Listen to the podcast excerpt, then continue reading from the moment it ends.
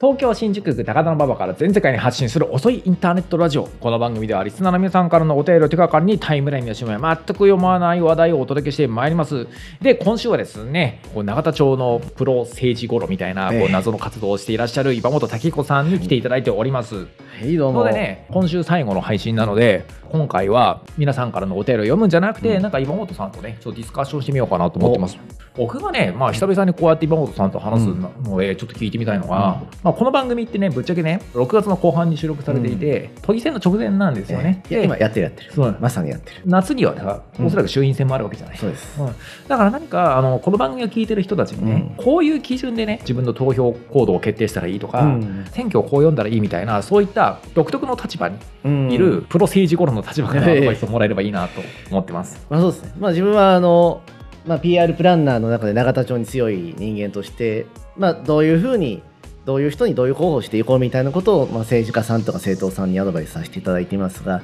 個々の投票者の方がどういう投票したらいいかっていう話ですけど、これはまあまずでもこうきちんと政治家見て投票してくださいとどういうことかっていうと結局今の選挙っていうのは政治家の人柄と政党の政策でまあイメージとかも含めたパッケージを選んでいただく、まあ、そういう商品対決になっていて、なのでもうそれはもうチラシ見てくれということになってしまうと。一方でじゃあまあ自分の投票って1票なんか投票して意味あるのかよって思う方いっぱいいると思っていて特にこれは大きい選挙とかだと本当にその実感が全くない。ちっちゃい選挙だとねもう1票で本当に変わることがあるのであの実感はあると思うんですけれど大きい選挙だと本当に100万票の1でしかなかったりしますと。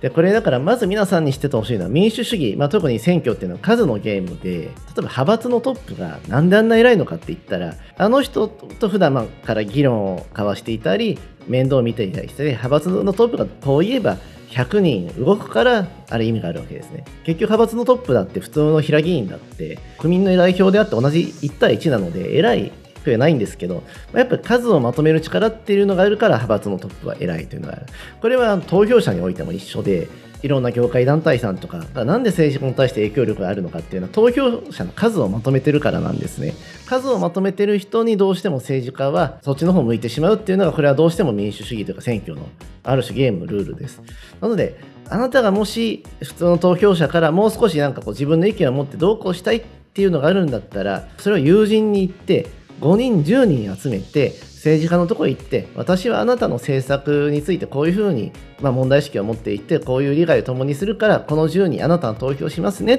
て一言言ってから投票すると。そうすると政治家はあなたの方を見ますし私の行動どうでしたかってコミュニケーションを取ってきますしと、まあ、変わってきますと。本当によくツイッターとかで学者さんが補助金の制度とか研究費の制度とか非常にすごい文科省とかへの文句とかいろいろ言ってらっしゃると思うんですけど本当あれすごい弱いなと思うんだ一人一人はいいこと言ってるんですけどまとまって圧力団体になってロビングしようっていう発想がないことで結局数にしてシンプルなメッセージをまとめて世間と政治家に問うこれを繰り返さないと政治を通じて物事を変えるってのはできないとこう支出で言っても、まあ、世の中の3分の1ぐらいは政治なわけですからそれを動かしていくっていうのは数が必要でそのための行動を取るっていうのも投票者の選択肢の中にはあるっていうことを、まあ、皆さん一人一人が知っていただくといいのかなというふうには思います。あのハッシュタグ運動とかどう思うわけ？まあ、こういう人なんですけど特定の党派の人たちが動員かかってやってるようになってて実際問題のところあまり有効であるようには見えない。ただまああのハッシュタグ運動をマスコミが書いて政治に影響するっていう経路は保たれてるので僕ね、うんあのハッシュタグ運動、多分使い方が間違ってると思っていて、あのハッシュタグ運動で、うん。いや僕やるのはいいと思ってる、うん。それなりに威力あるしね、うん。でただそれをね、タイムラインで週名を読んで、うん。とりあえず今投稿してますっていうんじゃなくて、うん。実際に投稿した人間に、うん。その運動の主催者っていうのはアクセスしていって、うん。ちゃんと自分たちの団体に加わってもらうとか、うん。うん。継続的な投票行動とかうん。ロビング活動に関わってきますっていう人を増やしていく道具に使っていくべきなんだと思うんうだよね。そうですねそうでですね。そうなった時に初めて、うん。ハッシュタグ運動っていうのは、ツイッターのホットワード以上の意味を持つようになると思うんだよ、うん。ツイッターのホットワードに乗ってもしかしてニュースで紹介されるかもしれない、そこで初めて息があるっていうすごく上になってになっちゃってんだよね、だから本当フラッシュでねそうあの熱量がものすごく高い割にはさ、うん。間接効果しかない運動になってしまってるんだと思うんだよ、でもそうではなくてあの実際に統治権力者をビビらせるためにはね、いや違うんだと。このハッシュタグで投稿した人たちっていうのは、濃淡はあれども、うん。ある種の運動家として、うん。一つの団体のようなものに入っていて、でうん。継続的に投票行動を、うん。同じ投票行動を続けていくグループに入っていくんだと、うん。でそうすると結構みんなビビるんだと思うんだよね。まさに山田太郎先生なんかがねそのいい事例で、うん。ツイッターからまあ表現の自由っていうイシューをしっかり大事にする人たちの声を集めて、うん。ある程度まあ固定的な団体にしていいやもちろんこれはさ諸刃の剣でね、うん。あの非常に怖いことでもあるよ、うん。ただねあの本気でねなんかああいった SNS によるね、うん。あのボトムアップの、まあうん。もうはっきり言えばインターネットポピュリズムみたいなものをね、使って世の中を犯そうと思ったら、それをインターネットポピュリズムで終わらせるんではなくてね、中長期的なうん。なんかこう圧力団体、あるいはこううん。政治団体の、まあ、ある種は動員組織の礎にしていかないと僕意味がないと思ってんだよ。うん。むしろまさにそういうのをねネット広告とかも組み合わせて、まあ、全国比例の団体さんとかやるっていうのをまあサポートさせていただくこともあったりするので、うん。まあ、もちろん当然これは非常に怖いことでもあるからね。うん。いや怖いことでもあるんですよ。でもまあもう技術って結局できることはどっかがやって結局やっちゃうんですよね、うん。うん。それで言うと本当に選挙で公選法とかよりもそうなってくると GAFA のルールの方が大きくなってくるんですよ。うん、なるほど、面白い。うん。うん。そう。これプラットフォームが海外に握られているっていうことが、その国の民主主義に非常に影響してくる。つまり Google、Amazon とか、まあ、Facebook とか認められないと広告が打てない。それはだから片方の候補は認められてる。片方の候補は認められなかったってことが起こったらもうある種 Facebook、Google がこうもう当選者を選んでしまったみたいになりかねないことになっていて、さらに言うと別にそれは Google とか Facebook の社員さんが選んでるんじゃなくて AI がなんとなく選んじゃっててうん。ぶっちゃけこう白人社会でもない英語社会でもない日本のそういうことなんて Google の AI あんまりよく分かってないのでそういう AI の暴走で日本の選挙とかがすごく影響されるってことは今後起こってくるだろうなというのはすごいまあ、ますその良し悪しだね。うん。うん。よしあしだけど、まあ、国家がプラットフォームに向かい合わないといけないっていう時代になったからアメリカなんかは独占禁止法とかティム・ウーってすごい力強い教授が、まあ、GAFA に厳しい教授が、えー長官になったりとかうん。バイデン政権なんかは GAFA に対して割と厳しく向かい合うってなっていて、でまあ、日本なんかも今、まあ、政府がまさにどうやるかってやってますけど、まうん。あ、そういう意味では本当にあの政府がしっかりしてないと巨大プラットフォームから国内市場を守れない時代になってきた。だから政府がどんどんある種大きくなってきたな政府の時代になってきたなっていうのはちょっと感じます、なんかね、あのー Google、Facebook とね、うん。ガブリオツでね、組み合っていく政府じゃなきゃいけないと思うわけ、うん。はっきり言ってしまうとさ、うん。うん。でもさ、実際にはさ、ハンコ押しますか、押しませんかみたいなさ、うん。あのハンコ続けますか、ファックス続けますかみたいなことがさ、デジタル行政のさ、目玉だったりするっていう、うん結構さ、5.6週ぐらいさ、なんか遅れてる感じだよね。いやでもねあれ中はそうでもないですよ。これねなのである種報道の人って知ってることの5%ぐらいしか、うん。なんていうのみんなもう自民党の部会とか会議とか壁耳しながら聞いてるし、まあ、いろんなね自民党も各党もそういう議論をしてて結構まあ実際に進んでることもあるんですよ、でもまあハンコとかねみんなの体感としてすごい分かりやすいことをこっちも言っちゃうしうん報道もしちゃうし、だからねそればっかりだと思ってるけれどいや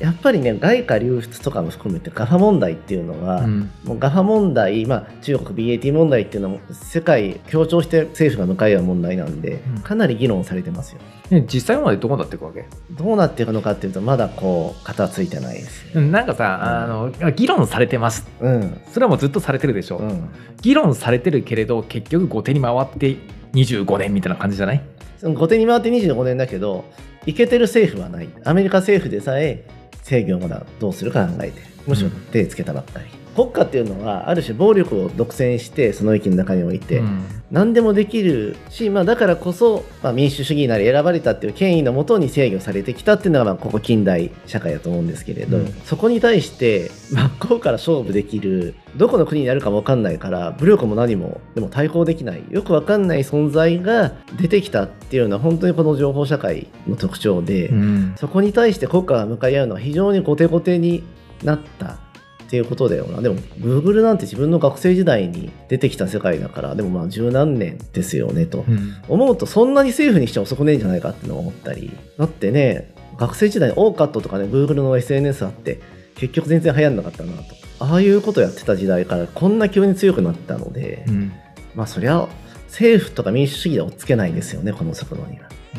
うんまあでもさ追いつけないから仕方ないやともならないわけじゃん。ならないんですけあーどじゃあ追いつけるような機敏な政府だったっていうのはある種みんなの意見を吸い上げながら公正に運営できる政府なのか。いやこれ選挙とか民主主義の役割って適切に物事を遅くするのもあると思っていて、うん。つまりこれ経済の速度とかエリートの速度でビシバシ世の中が変わっていったら多くの人はほほとんど結構ついていけなくて不幸になると、でそれをある種マイルドにするのも政府の仕事だったりするので。それはさ戦略的に遅くするっていうのと、うん。単に議論してる間に状況が進行してしまったっていうのはうん。全然別問題じゃない、まあ別問題です。うん。だから戦略的に遅くするためにこそ食らいついていかなきゃいけないんだと思うんだよね。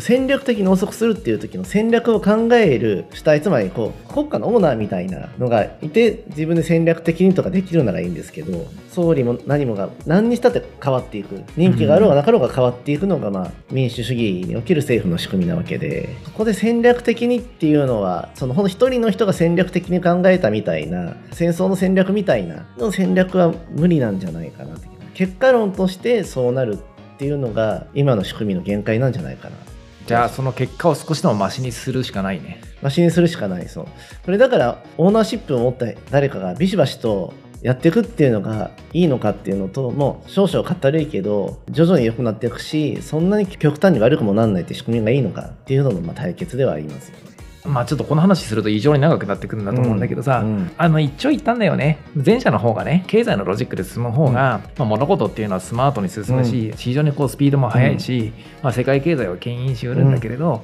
まあ、当然そっちの方がねやっぱり基本的にまあ暴力的だし取りこぼす人も多くなってくる、じゃあそのねサイコロを先に振って振られたサイコロの出た目を見て対応を考える政治的なアプローチの方がいいのかって言われると、うんやはり物事が全部こう手に回りがちになるし、あと必ずしもそれが取りこぼした人々を救うとは限らないじゃない。うんどちらかというと今ね逆の方向にねうん。あの回ることの方が多いよね。本来ね、だからそういったね、市場のロジックで動いていくものに対してうん。のセーフティーネットとして機能しなきゃいけない、うん。あの政治的なアプローチというものがさ、どちらかというと一過性のポピュリズムというかね、うん。今この瞬間のさ人気投票に勝つためだけにさ、うん。長期的な視野を持ちづらくなってるじゃない？金融資本主義がさ、うん。未来の可能性にちゃんとさ、うん。ベンチャーキャピタル的に投資してるのに対してさ、うん。民主主義の政治的なアプローチの方がさ、うん。どちらかというと短期的な視野のね、うん。次の選挙に勝つにはどうしたらいいかっていうところうん。で収斂されてしまってるじゃない、うん。この本末転倒ぶりが頭痛いと思うんだよね。それは本当頭痛くて。まあ決して幸せにしなくてもその政治の方が体感が良かったりするから一瞬一瞬の、うん。のが非常に問題があって。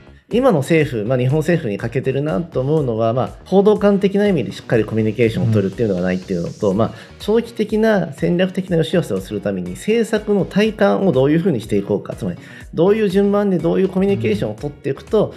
国民の体感が良くなるからこのイシューを、まあ、結果として長く、まあ、予算も作る国民の認可も優しく見守っていただける状態にするっていう、まあ、そういう長期コミュニケーション機能がないなっていうのが、まあ、日本のそこでいうと仕組みの問題かなと思いますね。仕組みとか、まあ、ちっちゃくできることでいうとね大きく言ったらもっと仕組み自体をね考えないといけないけど。はい、ということでね、なんかまあ岩本さんね、結構僕ら前から知り合いなんだけど、うちのコンテンツに出ることあまりないじゃない？ないですね。だからちょっとこれあのこれを機会にね、ちょくちょくなんかいろいろ出たり書いたりしてもらえると嬉しいなと思あってもうぜひぜひ何でもやるよろしくお願いしますやりますんでありがとうございます。はい、えーということでですね、えー、とこの番組では皆さんからのお便りをお待ちしております。身の回りで起きたことから人生相談まで幅広く募集しております。お便りは概要欄にあるフォームから送ってください。それではまた次回もよろしくお願いします。